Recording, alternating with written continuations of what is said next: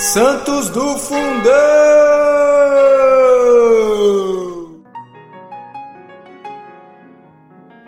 Oi, pessoal! Hoje nós vamos ouvir um pouquinho sobre Santo Antônio Maria Zacaria, fundador dos Barnabitas.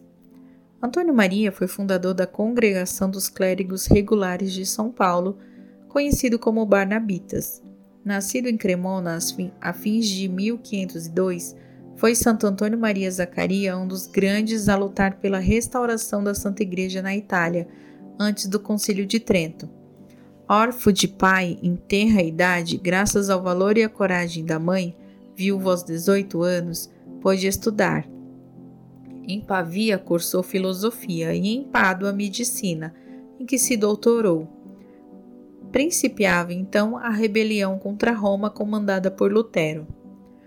Formado, de volta a Cremona, com 22 anos, logo se sentiu Antônio Maria atraído para o rude trabalho de cuidar das almas, e ao mesmo tempo que exercia medicina, deu-se em todo afim com a teologia. Naquela pequena igreja de São Vital, perto da casa em que vivia com a mãe, reunia alguns meninos e muito docemente principiou a ministrar aulas de catecismo. Pouco a pouco foi-lhe invadindo a alma o desejo de somente procurar as coisas de Deus. Em 1528, totalmente tomado por aquele afã, era ordenado padre. Em 1530 estava em Milão.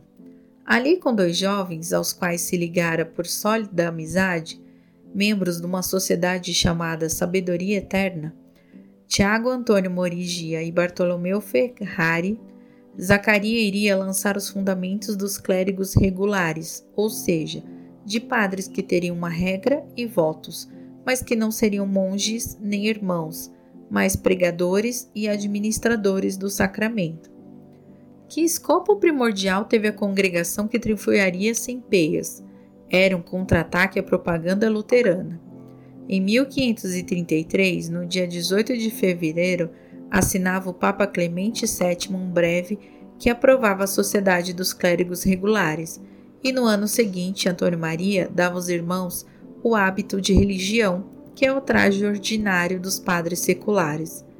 Paulo III, a 24 de julho de 1535, nomeou os clérigos regulares de São Paulo, clérigos que o povo logo passou a chamar paulinos.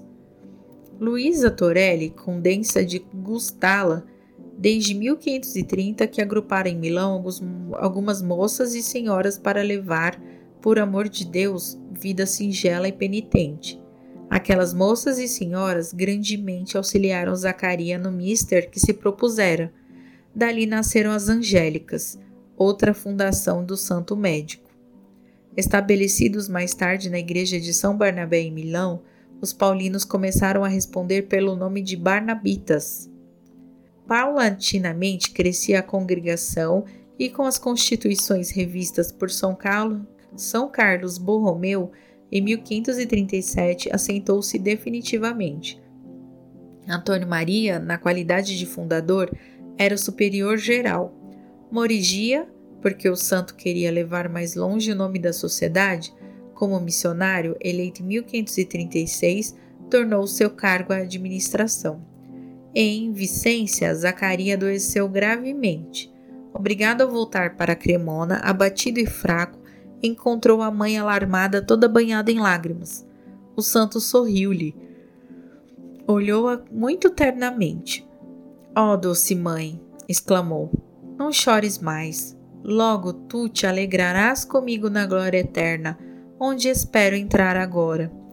No dia 5 de julho de 1539, falecia o bom fundador, às três horas, justamente no momento em que se iniciava as vésperas da oitava dos Santos Apóstolos. Ia-se para Deus com apenas 36 anos. A causa da beatificação do pai dos Barnabitas foi introduzida quando se assentava na Cátedra de Pedro o Papa Pio VI, em 1806. A heroicidade das virtudes foi proclamada em 1849, sobre Pio IX, e a 27 de maio de 1897 era Antônio Maria Zacaria elevado às honras dos altares, tendo o nome escrito nos catálogos dos santos. Célebre pelos milagres, veneram-lhe o corpo na igreja de São Barnabé de Milão.